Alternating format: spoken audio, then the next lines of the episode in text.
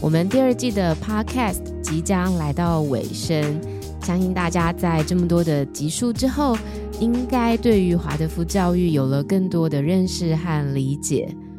那么，想要提醒大家，我们清河华德福在明年，也就是二零二四年的一月十四号，即将展开招生说明会。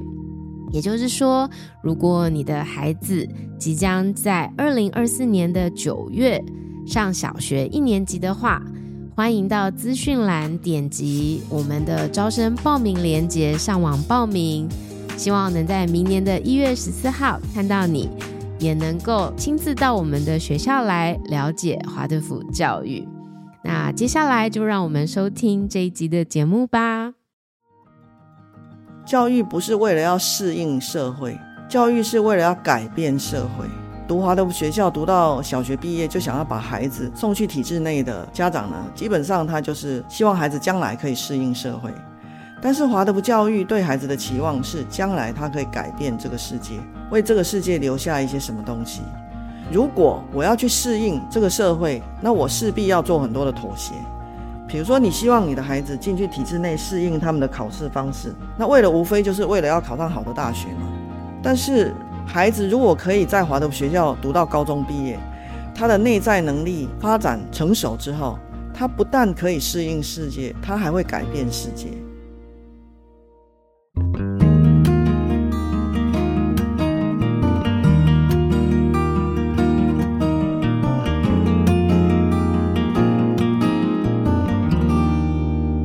收听清河 Chill Talk，我是孟轩。我们今天非常荣幸的要邀请到一位大来宾。这个来宾呢，不仅是华德福大地的创办人，丰乐华德福幼儿园的创办人，同时他也是一位中医师，是一位人智医学医师。他在台湾推动人智医学也有超过十五年了。我们现在要欢迎许姿妙医师。大家好。欢迎大家再来到这个线上。许医师，你知道我在你的演讲当中啊，看到很多令我备受启发的事情哦。你在说，我们到底在教育孩子，我们在教的是什么？我们在教育的是一个人，我们要怎么样让这个人更健康？那为什么现在的人越来越不健康？所以你当时提到了，我们的一生当中会有三岁危机。九岁危机，十二岁危机。那如果这些孩子的身边有一个意识清晰的大人，他能够给予孩子正确的引导，通常这个孩子到了十七岁的时候，他在内心会浮现一个图像。这个图像呢，是孩子投身到他的这一生当中有一个此生的任务。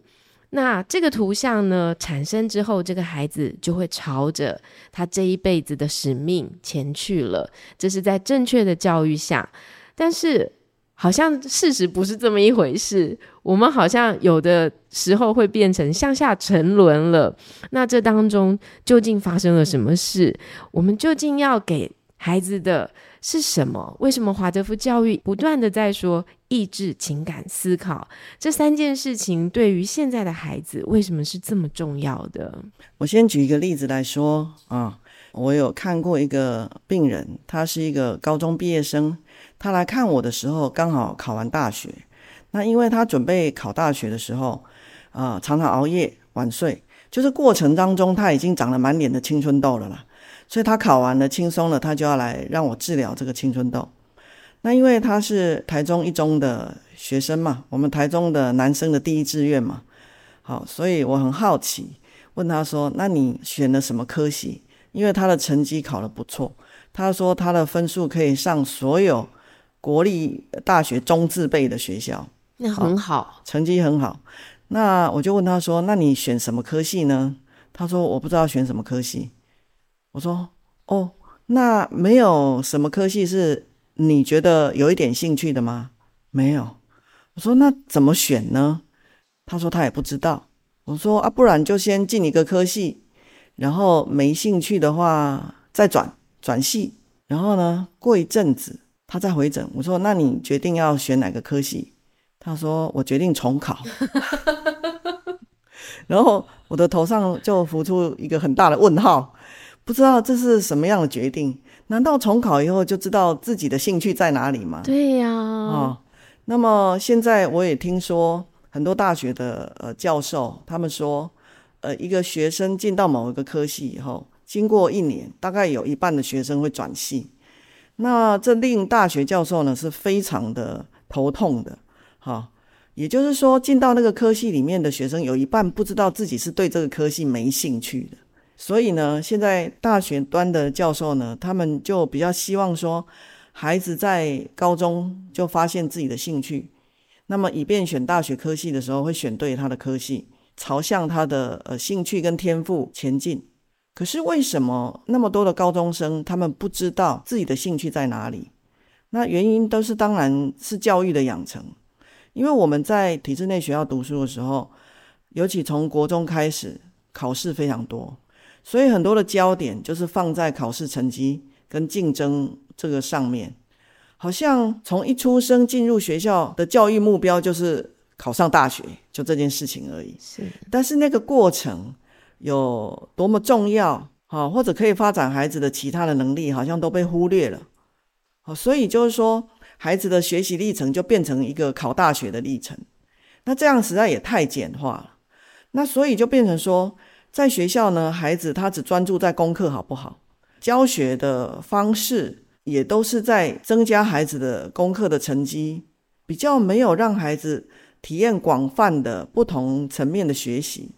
那孩子没有办法发现到他的兴趣跟天赋在哪里，好，所以为什么在华德福学校里面，从小学开始，我们就会让孩子做各式各样不同领域的学习，因为每一个孩子都有他的天赋，但是他必须要在尘世间经过这些学习，他才知道说，哦，原来我对这个东西这么有兴趣，好，并不是所有的孩子生来就是要来读书，或者都一定要读到博士。啊，不是，因为有的孩子他很会做饭，有的孩子很会骑脚踏车，很会修脚踏车，啊，有的孩子很会做别的事情，各式各样的事情都有他们的天赋。所以呢，一个人如果可以对某一件事情有很大的兴趣的话，他一定可以成为这一门的专家。所以要成为一个某一门的专家的前提就是兴趣。那我刚刚前面讲到那个高中毕业生。他对什么都没有兴趣，是。那他都没有兴趣的话，他就不可能成为某一门的专家，是。那他读到学业成绩这么好，那有什么用呢？学业成绩这么好，并没有引领他走向他人生的发展的道路上，并没有。哦，所以在教养孩子的过程当中，提供让孩子有广泛的学习经验是很重要的事情。但是很可惜的，在体制内的教学可能比较没有办法做到这样的了哈。那么在华德福学校里面呢，我们就希望孩子在二十一年之间可以发展出三个基本的内在能力，就是意志力、情感力、思考力。好，那这三个能力呢是什么呢？我们现在在坊间听到很多人说啊，他的孩子很小就要锻炼思考。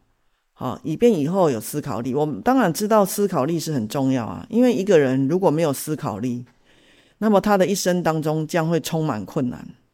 所以，我们先来了解了解一下什么是意志力，什么是情感力，什么是思考力。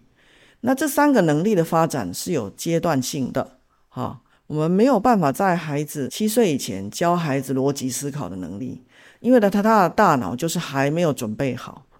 一个身体还没有准备好的时候，你就去使用它，你就是去伤害它。就好像一个男孩子，他还没有进入青春期的时候，他的生殖器就只能拿来小便而已，没有办法生小孩，因为他的那个器官还没有准备好。但是这件事情我们很清楚，因为我们看得见。但是呢，我们的大脑我们看不见，是我们怎么知道他在什么阶段准备到什么程度，然后可以让他学什么呢？好，当然我们自己不知道，但是其实研究已经很多都呈现出来告诉我们，只是我们自己不了解。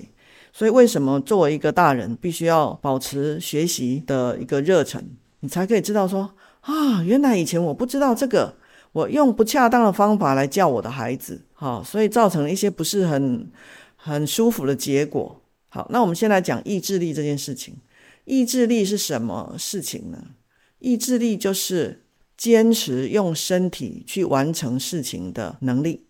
好，一个人在七岁以前，我们会把发展的重点放在意志力这件事情身上，因为孩子七岁以前呢，他的大脑只有脑干这个部分比较有功能。我们大脑主要有三个部分，就是脑干、边缘系统。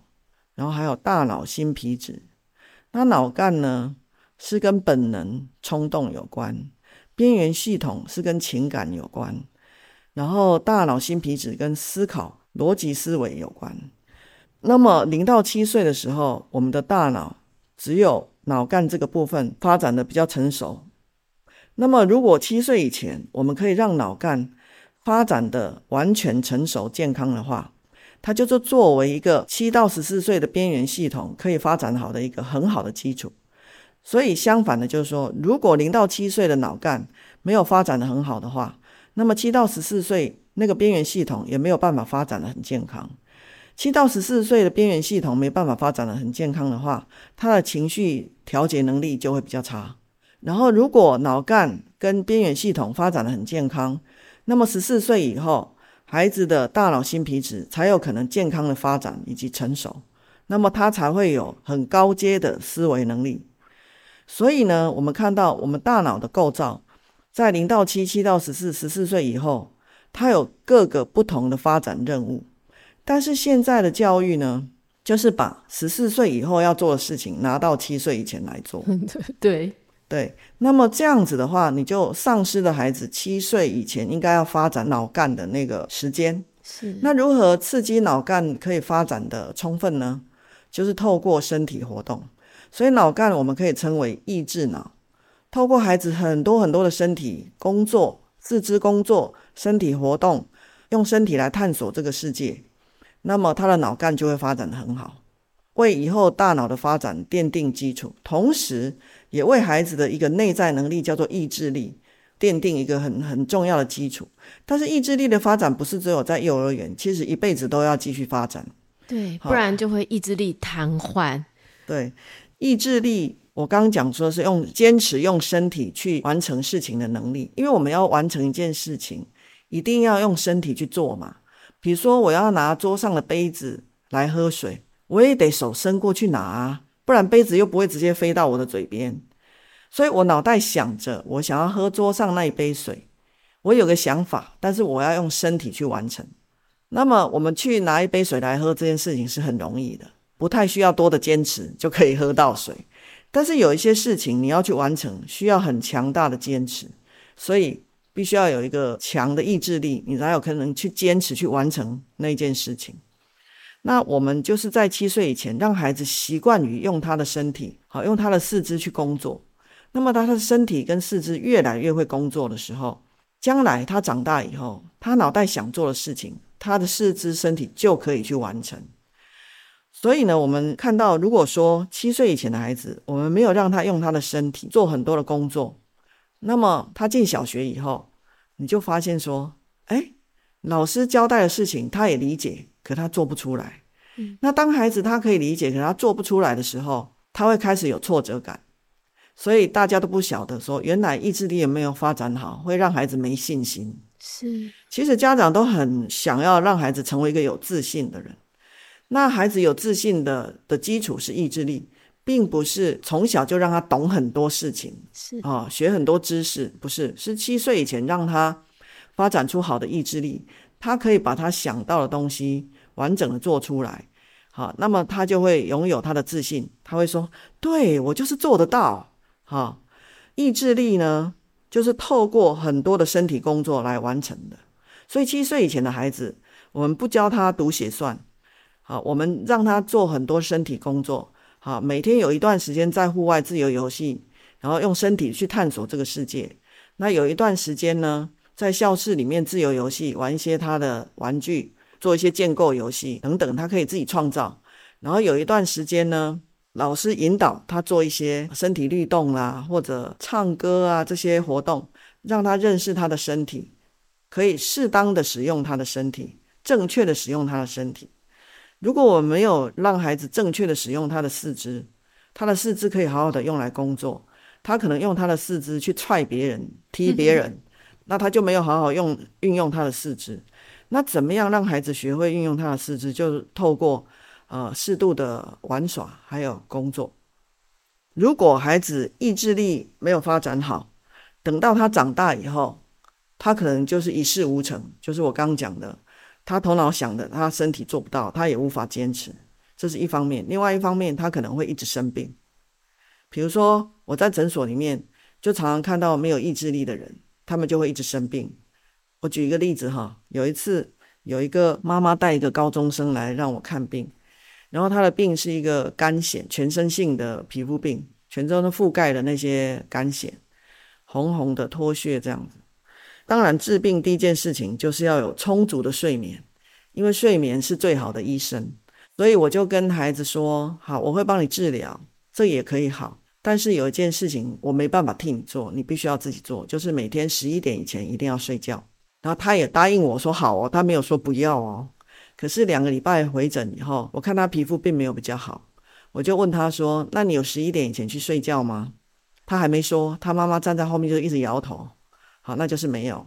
那我就问为什么？你上次有答应我，然后妈妈就说每天到十一点的时候，他就开始叫他睡觉喽。那因为现在孩子都喜欢坐在电脑前面嘛，好，眼睛看着电脑，手在键盘上一直打。妈妈说睡觉喽，他回答说好，他没有说不好诶，他说好，可是他身体动不了诶，身体还是粘在椅子上，他没有起来，我都感觉说他就很像一个中风的病人，中风的病人不是就是半身不遂瘫痪，他在椅子上，他想要站起来，他也站不起来，可是这个孩子他没有真的中风，他身体没有血管阻塞，他没有瘫痪，可他是意志力瘫痪，也可以让他起不来。好，所以这样子的情况下，他的皮肤就不可能会好。所以要把一个病治好，一定要需要这个意志力。好，或者是说，还有一个病人，每次来看病的时候就是肠胃病，那你问他什么原因，他就是啊，我就乱吃东西呀。我就说啊，可是你知道说吃了你就会不舒服，因为他吃冰就会拉肚子嘛。你为什么还要吃？他说啊，就动没掉啊，控制不住嘛。好，那。要控制住自己的欲望，这是一个很高阶的意志力，好，而且要控制很久，不是只有控制一天哦，才可以把他的胃肠调整好。他每次胃肠调整好一点点，没症状了，他就又开始乱吃。当然，调整到很好的时候，你偶尔吃一次冰是不会有这些症状了，但是他还没有调整好，他就忍不住就吃了。所以这就是意志力。好，现在很多的老师都说孩子眼高手低，其实讲的就是孩子没有意志力。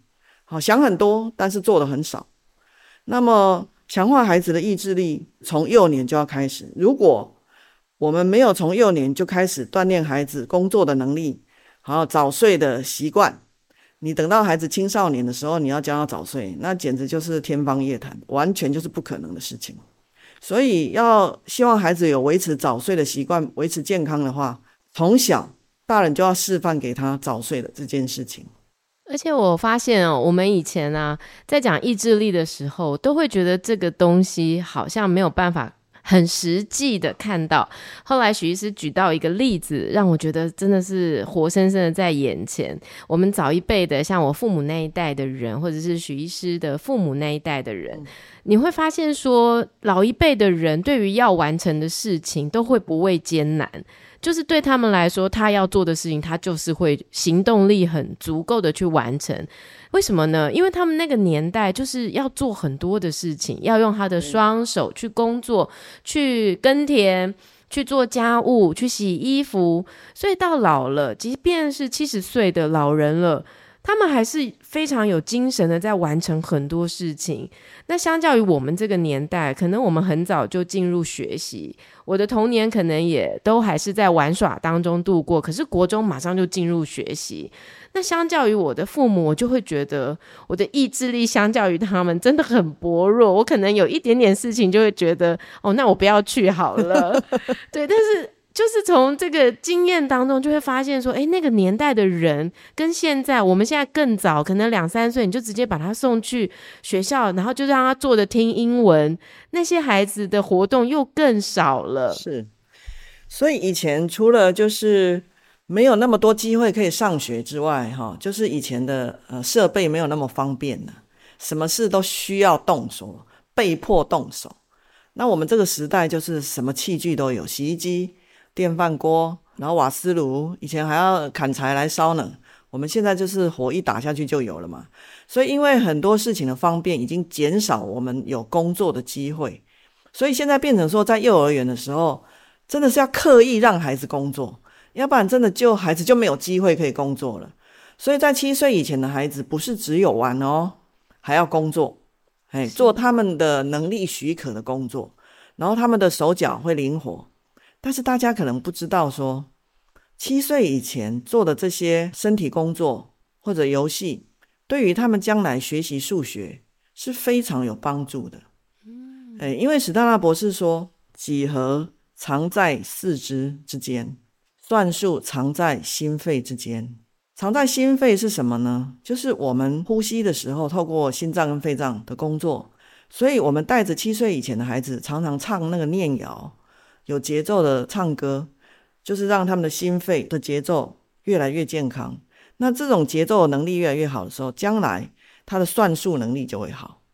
那如果透过四肢做很多工作，因为我们每一个工作的时候，我们的身体的姿势都不一样，嘿，这是一个空间的几何学。我们身体本身就是一个空间的几何学，所以在幼年的时候，透过身体做很多各式各样的工作，或者律动，或者攀爬、跳跃等等的这些身体所开展出来的动作，会在我们身体留下一种印象。将来到高年级学几何学的时候，你就不会觉得那个东西好抽象。所以说，呃，七岁以前让孩子玩耍、工作，不是只有锻炼意志力，还会为他将来高阶的数学奠定一个很重要的基础。这个是大部分人不知道，所以他们急着要在七岁以前让孩子学读写算，用这种方式来奠定基础，其实是错误的。七岁以前要奠定脑干的成熟度，然后同时锻炼他的四肢，那么这个才是真正奠定他将来高阶思考的一个能力。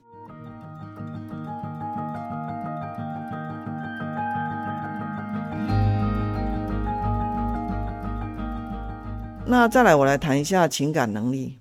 情感能力是什么呢？情感能力呢，就是与人良好互动的能力。我们会感觉自己的感觉是什么？我现在开心不开心？但是呢，我们有没有能力去感知我旁边的人开心不开心？所以，情感能力是去感知他人的感受的能力。那这个能力有多么重要呢？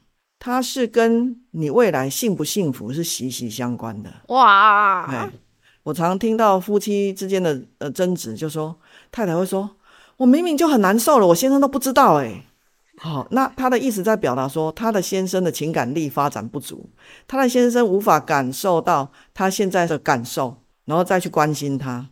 所以，如果情感力发展不足，夫妻关系会不好，那当然就不幸福了嘛，对不对？那你在同侪关系、同事关系当中，你有没有办法去感知到别人现在的情感或者感受的状态处在什么状态？那你要用什么方式去跟他相处互动？这个都很有关系呢。好，包括你的家庭幸不幸福，你的事业能不能成功，都跟情感能力非常有关系。那现在有很多大人，他们觉得说，一个孩子成不成功，应该跟他的思考力有关系。的确是，很只觉得跟思考力有关。你越聪明，你可能就越成功。很多人会 这样以为，可是事实上不止这样啦。好，比如说我有看过一个医生，他的这个医生来让我看病，他读到这个医学院毕业以后，他没有办法在医院工作，因为他没有办法跟别人相处，他也没有办法跟病人互动。后来呢，他就选择了一科叫做影像科，就是每天就只判读那个 X 光片，因为他不用跟别人互动，他判读 X 光片，然后打报告就可以了。好，这个是情感能力。那所以我们现在在学校里面也常常看到有一些孩子，他没有朋友，没有人想要跟他玩。很多人说这个孩子很白目，那就是说他不知道别人现在的感觉如何，正在发生什么痛苦，但他还是去弄他。这样子的孩子，他就会没有朋友。那所以情感能力，体制内教育里面基本上是没有提到的了。在华德福学校里面呢，培养孩子的情感能力呢，最主要是透过各种艺术性的活动，不是叫做艺术科目哦，是各种科目都要用艺术性的方式来教学。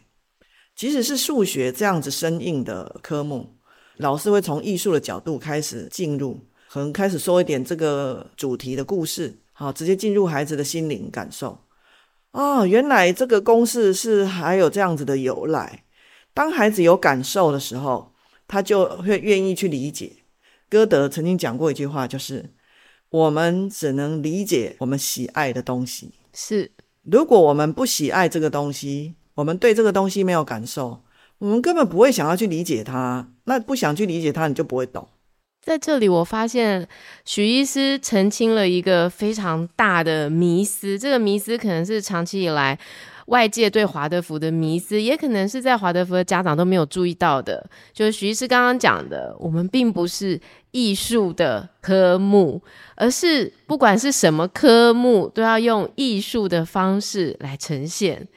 这点真的很重要，诶。对，为了要让孩子有感受，对这个科目有感觉，因为我们只能对一个有感觉的东西，我们才会记住。比如说，我举一个例子哈。我出国的次数真的都不知道 n 次了哈，不管是出去工作或者出去旅行，中间会发生很多愉快的、不愉快的、紧张的、错误的一些事情。可是我们会记得的事情，是我们特别有感受的事情，我们才记得。比如说，我有一次跟我女儿去日本，那我们要搭电车，然后电车来，我女儿一上去，门就关起来，我没上去。好，那那时候那个真的很有感觉。哎，还好我们这个时代有手机。他可以打电话跟我说：“我在下一站下车等你。”那这件事情真的我就记得了，因为我很有感觉。所以我们在教孩子数学这种东西的时候，哦，不能一开始就直接进入定义这件事情，因为定义它就是死的，我没有感觉。我一定从故事开始讲，然后让他对这个数学的主题是有有感受了以后，他才会想要去探索。好，所以这是艺术性的教学，为了让孩子对各种科目产生兴趣，然后他会记得。所以，为什么有人讲说，诶，华德福学校教学的速度那么慢，怎么有办法跟体制内的学生竞争呢？可事实上真的可以，因为我们用这种方式教学，让孩子有感受，有感受以后他就记得了，他不必重复的一直复习。好，所以学校是慢慢教，让他孩子有感受，然后真的记住。我们有一个家长，他本来是开补习班的，然后后来他的孩子送到华德福学校以后。他孩子要考那个会考，然后他的补习班的学生也要考会考，然后他看到他的补习班的学生就重复一直复习，一直复习，花很多时间复习都废寝忘食。然后他的孩子孩子就是在华德福学校都也没什么特别准备就要去会考了，结果考出来的成绩他说差不多哦，哎，所以这个补习班的家长呢，他就很肯定的说，华德福的学校的学习方式真的不会比较差，考试不会比较差，好，所以。为什么我们可以记得？是因为我们感觉有感受啊，从这里进入，所以会教的比较慢，但是真的会让孩子就理解而记住了。好，所以孩子在七到十四岁的时候，透过艺术性的教育方式，让孩子对每个科目有感受，同时刺激大脑的边缘系统成熟。那大脑的边缘系统成熟的时候，他的情绪调节能力跟管控能力就会比较好。那么，这个情绪的管控能力、调节能力，对于将来你不管是工作上、家庭里面，这个对他个人未来的生涯的发展是非常有帮助的。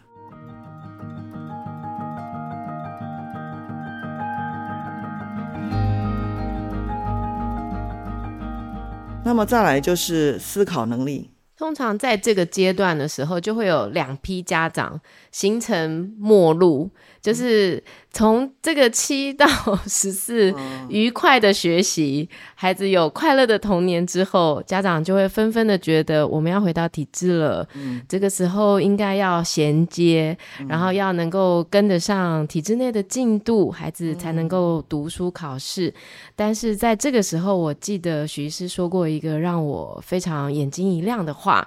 就是当有人在问孩子能不能适应环境，孩子能不能衔接的时候，许医师说，我们的孩子其实是要去影响其他周边的人的，他们是要让这个世界变得更好的，没有什么适应的问题，因为他们是要去创造的这件事。我觉得许医师要不要来跟我们说一下？十四岁开始。教育不是为了要适应社会，教育是为了要改变社会。所以读华德福学校读到小学毕业就想要把孩子送去体制内的家长呢，基本上他就是希望孩子将来可以适应社会。但是华德福教育对孩子的期望是将来他可以改变这个世界，为这个世界留下一些什么东西。所以如果我要去适应这个社会，那我势必要做很多的妥协。比如说，你希望你的孩子进去体制内适应他们的考试方式，那为了无非就是为了要考大学，考上好的大学嘛。但是，孩子如果可以在华德福学校读到高中毕业，他的内在能力发展成熟之后，他不但可以适应世界，他还会改变世界，所以他发展的能力是更好的。但是会把孩子送进去国中就送进去体制内受教育的家长，当然就是比较多的担心呐。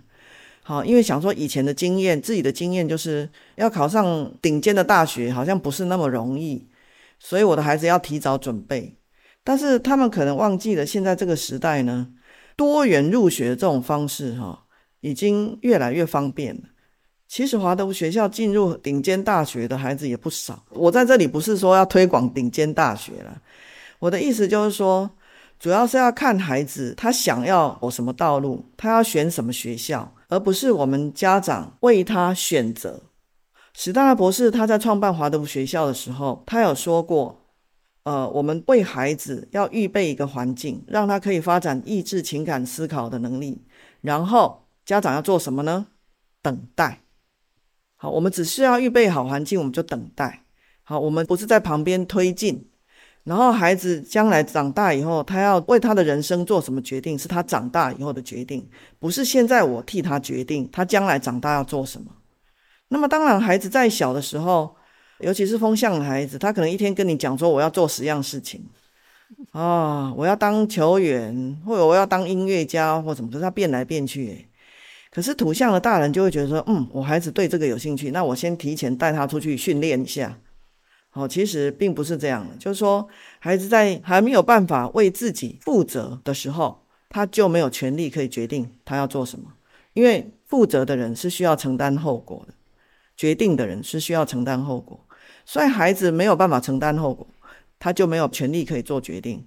那大人必须要透过自己对教育的理解，然后来替孩子做正确的决定和选择。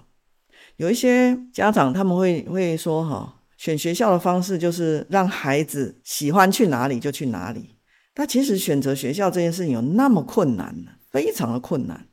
我们大人都难以下决定了，我们怎么可以把这个困难的决定丢给孩子呢？那孩子今天说：“我用喜欢不喜欢来决定，我喜欢这个学校，所以我来了。可是改天我就不喜欢这个学校，我又想转走了。所以有些孩子就是转学转来转去啊，哎，我就看到这样啊。所以要决定孩子在哪个学校就读，你必须要在意识上很清楚，这样的教育可以为我的孩子带来什么样的发展，然后为孩子做决定，要深切的去了解那个教育。所以有时候我会。”演讲的时候，我会问一个问题：你的孩子进来学校六年了，你对华德福的教育的了解有没有更多？是，哎，那举手的也有了，但是其实数量不多。家长有没有真的继续跟着孩子一起学习？可能没有那么认真呢、啊，因为你把孩子送来华德福学校，可是又没有认真的去了解华德福教育是什么，还是继续用体制内的方式来跟华德福学校比较，那你有时候就会难免会对华德福教育失去信心。但是，如果你真的对华德福教育的核心有深刻的理解，你就会对华德福教育如何帮助孩子成为一个真正的人，会充满了信心。是。那如果孩子小学毕业以后就进入体制内学校，开始参与竞争，其实我觉得那一段时间是对孩子来讲不是很好。为什么？因为国中那个时间，然后十四岁，对那个时间呢，孩子正要发展那个思维，创造性的思维。创造性的思维在体制内的这种竞争考试的方式是其实没有机会可以发展出来。我举一个例子来说明，在华德福的国高中这个阶段，其实老师在课堂上讲的东西其实呃没有那么多，老师做的比较多是统整的工作。比如说我今天如果要教一个器官，那老师进行的方式不是一开始就说好，肝脏这个器官有多大、有多重、在哪里，定义先定义它，并没有。老师可能会带一个肝脏的器官进来，让孩子观察。孩子观察，他会透过他的眼睛、耳朵、鼻子去闻那个气味，观察到这个器官它所呈现的样貌，还有颜色。好，比如说孩子观察到说这个器官是红色的，而且它有腥味，你就可以去想象，老师可以告诉他，所以里面应该有很多血液存在。好，它特别多的血液，对，没错，在医学上就是我们就知道说肝脏就是储存血液的器官，但是我们不会直接告诉孩子，我们让孩子先透过观察，透过他的感官去感受。感受完了以后，他自己整理出来这个这个结果，他就不会忘记。比起老师在黑板上写了一堆，然后孩子抄一抄回去要记起来，那样太容易忘记。是，所以这个是教学法的不同。好，华德福教育什么都教，但是他教学的方法真的跟体制内不一样。他是因应孩子的生理发展以及心智的发展阶段、大脑的发展阶段来设计教学方法，那么以便让孩子可以全身心的都学到这些东西。不是强迫的记忆，那么再来就是说，如果我们送孩子进去体制内，国中开始真的有很多东西必须要寄送哈，那种死记硬背的方式会让孩子开始蛀牙。蛀牙，蛀牙跟死记硬背有关。没错，当我们开始学习一些很困难、无法理解的东西，我们会憋住呼吸。那我们憋气的时候，我们吸进去的氧气就不够。那吸进去的氧气不够，在呃血管里面形成的碳酸不够，所以碳酸呢送到牙齿这边形成骨骼需要的碳酸钙也不够，所以呢，只是没有让孩子好好呼吸呢，就很容易蛀牙。这件事情大家也是想象不到。我两个孩子呢，一个已经二十六岁，一个三十岁，没有人，他们两个没有半颗蛀牙。很多的家长就会说：“那你的孩子一定很认真刷牙。”我说：“没有诶，我完全对刷牙这件事情完全不在乎。”为什么？你知道叫孩子刷牙是很困难的事情。是很多的家长为了每天晚上让孩子刷牙，就弄到孩子要哭要闹。孩子小的时候，我就会建议他们刷牙啊，他想刷就刷，不想刷就不刷啦。因为风向的孩子，你就知道他就是变来变去啊。那水象的孩子都慢吞吞啊，那很难叫哎。但是他们两个都从小都读华德福学校，然后没有这样死记硬背的历程，他们可以好好的呼吸。所以他们身体制造的碳酸钙就足够，所以他们牙齿很很好，他们身体长得很高。所以史丹纳博士讲说，孩子九岁以前最重要的事情是什么？就是学呼吸，没别的了，就是学呼吸，因为他要长身体。他呼吸干嘛要学？孩子本来出生就会呼吸了，还要学吗？对，其实孩子呼吸不用学，是我们大人不让他们好好呼吸。好，比如说我们有时候情绪来了，对他们大吼大叫，他们就惊吓以后就憋气了。倒抽一口气，或者是学校的东西太难了，他想不懂，他就憋气了，他也没办法好好呼吸。所以呢，呼吸这件事情很重要，跟孩子的发育很重要，跟他的感觉很重要。如果我们太早送孩子出去，进入那样子的死记硬背、记忆很多死知识的这种方式学习的话，孩子的整个身心发展呢，会受到很大的影响。好，那我们再讲到这个十四到二十，十四岁到二十一，孩子要发展这个思考。那思考力主要两大类了哈，一种叫做逻辑性的思维，一种叫做创造性的思维。那他管理的呃大脑不太一样，逻辑性的思维是左脑，创造性的思维是右脑。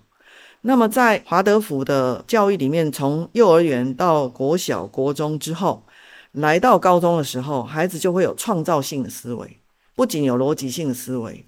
逻辑性的思维这件事情，电脑可以做得比我们更好。好，比如说两三年前呢，在中国北京有举办一场叫做神经影像学的 PK 赛，哈，就是由 AI 电脑系统跟举世闻名的医生 PK 一下，呃，神经影像学的判读谁比较厉害。好，那神经影像学就比如说电脑断层摄影或者是 X 光摄影，摄影出来以后来判读说这张图片里面有看到病人有什么问题。好。那 PK 了两场，第一场电脑赢，第二场还是电脑赢。为什么？因为人会累啊。他昨天如果没睡好，他今天判读能力就退步了嘛。但是电脑不会累啊，他只要没有宕机，他就是可以正确判读。所以这种逻辑性的思维是电脑以后可以替代我们工作的事情。所以人类应该要发展创造性的思维。创造性的思维就是透过小时候的身体工作，然后在呃小学的时候的艺术性的学习，那它产生这个右脑非常发达的一种创造性的思维。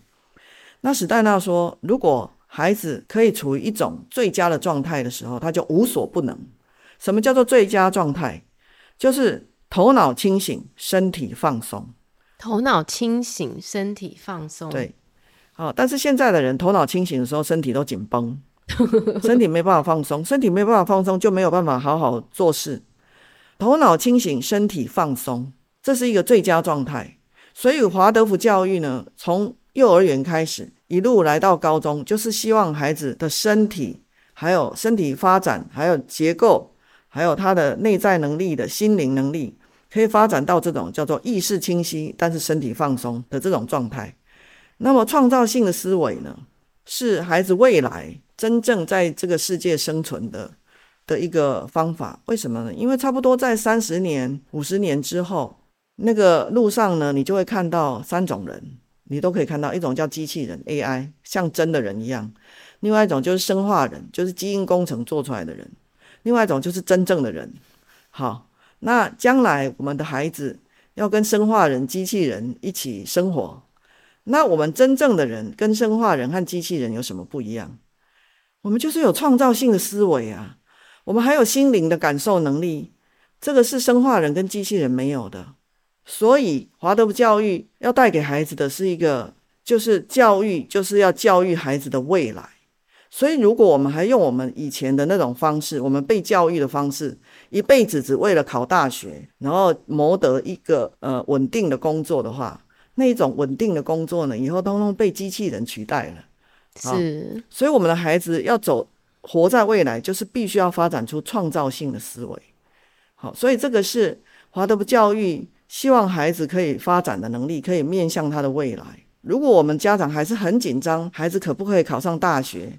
考上大学现在是应该是完全没问题了啦。但是考上什么大学，你还是很在意，却没有去在意孩子他的天赋，还有他未来可以发展到什么样层次的能力的话，让孩子没有办法完成他在这一世的生命任务，这样子就是蛮可惜的。是。我发现许医师其实也给了我一个在十四到二十一岁的这个阶段的青少年，他们很需要的一个典范。我觉得他们身边就是需要看到一个好大人，像徐医师这样。其实你创办学校，你办的是别人的学校嘛，不是你自己的小孩要读的学校。然后你看医生，你是为别的病人看病，然后。做的事情是贡献给这个社会的，那我觉得我们在培养我们的下一代，其实也是希望将来他们长大之后，他们的所学所用可以再回馈给这个社会，创造出更好的社会，这才是一个真正教育的目的。对，事实上，在十四岁之后的孩子呢，除了培养创造性的思维之外，很有还有一个很重要的事情，就是刚刚主持人讲的，就是。他们需要正确的典范，来帮助他们看见他们将来在世界上应该要怎么样行走。所以，十四岁以后的孩子的家里的大人，这时候呢，你应该要呈现的一种状态，就是一个无私的状态。如果你孩子一天到晚忧虑你的孩子要上什么大学的时候，孩子根本就不跟你沟通了，因为在这个阶段的孩子，他们是对人生是有理想的。他们还没有进入社会，但是他们有理想，有澎湃的理想。但是如果家长还是一直局限于啊、你要考什么大学，你要读多少书，怎么样的话，孩子是完全没办法跟你沟通的。所以，我们那时候要做的典范就是，我们要为这个世界工作。因为孩子读到高中的时候，其实家长年纪也稍微比较大了，也经历过一段时间的事业的奋斗，所以可能在财务上压力应该也没那么大，所以要开始回馈给世界。因为高中生他们就是希望他们可以为这个世界留下一些什么啊！我举一个例子哈，比如说我的孩子已经都不读华德福学校以后，我开始创办华德福幼儿园、华德福学校，那其实就不是为我的孩子创办。很多人会问我为什么要这样做，因为我在看病的时候看到很多人的病是因为幼年的时候被不恰当的教养，所以生了病以后，后来医生也治不好。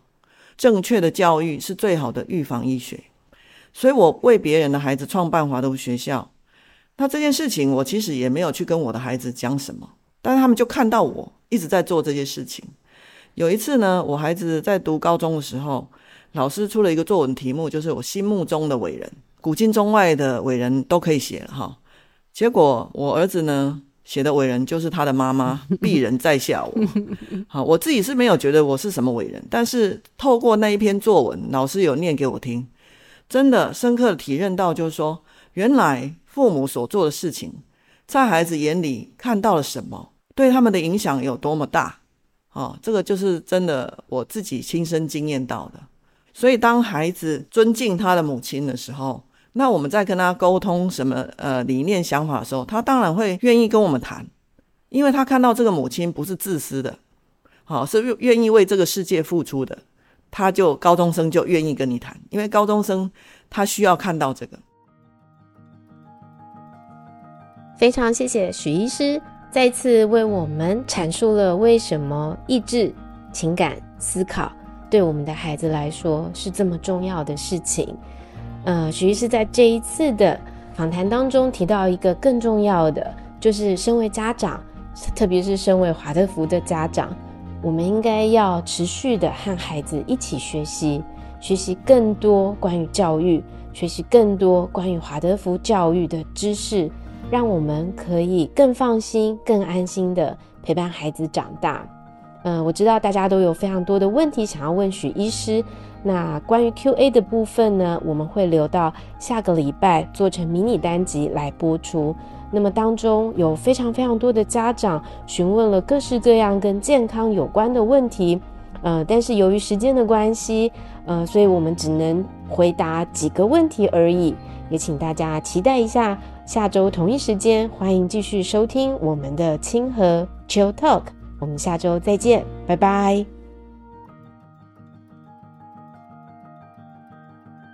因为也有老师问说那个老师的健康，我当场检查了十个女老师的眼睛，九个贫血。像这样贫血，他们自己都还不知道要去看医生，就一直撑，一直撑。那、啊、怎么样会知道自己贫血？你就是要定期去给 定期检查，医生看一下，说我现在的状态怎么样？因为你一定会有症状嘛。但是我现在告诉你说，怎么样可以判断贫血，也不是那么简单的啊。但是最简单就看结膜啦，结膜够不够红？结膜很淡，就是已经贫血了。哦，为什么贫血这件事情一定要治疗？因为老师需要很有意识，但是血液是自我组织的承载体。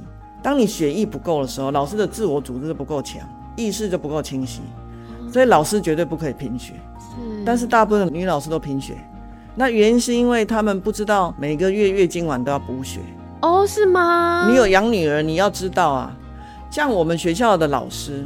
我的诊所就免费提供他们每个月每一个老师可以来领五天的八珍汤回去吃。哦，八珍汤补血。补气血。哦，对，那每个月流失一点点，你就把它补回来，那你就不会越来越差啊。嗯，但是问题是，大部分的母亲不知道教孩子这件事情，嗯，嗯，嗯，所以女生也不会保养自己，嗯，哎，嗯，我真的哈看那么多人，我是觉得哦，真的大家都不知道怎么照顾自己身体健康了。所以我才想说来录一下那个健康的节目，太棒了！我们要 让大家更健康。